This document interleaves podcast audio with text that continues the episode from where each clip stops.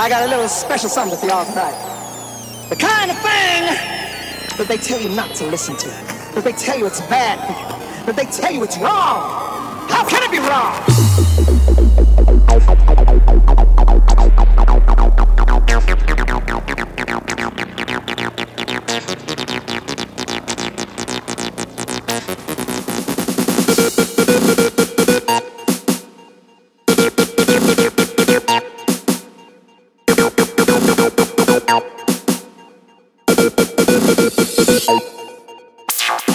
Thank you.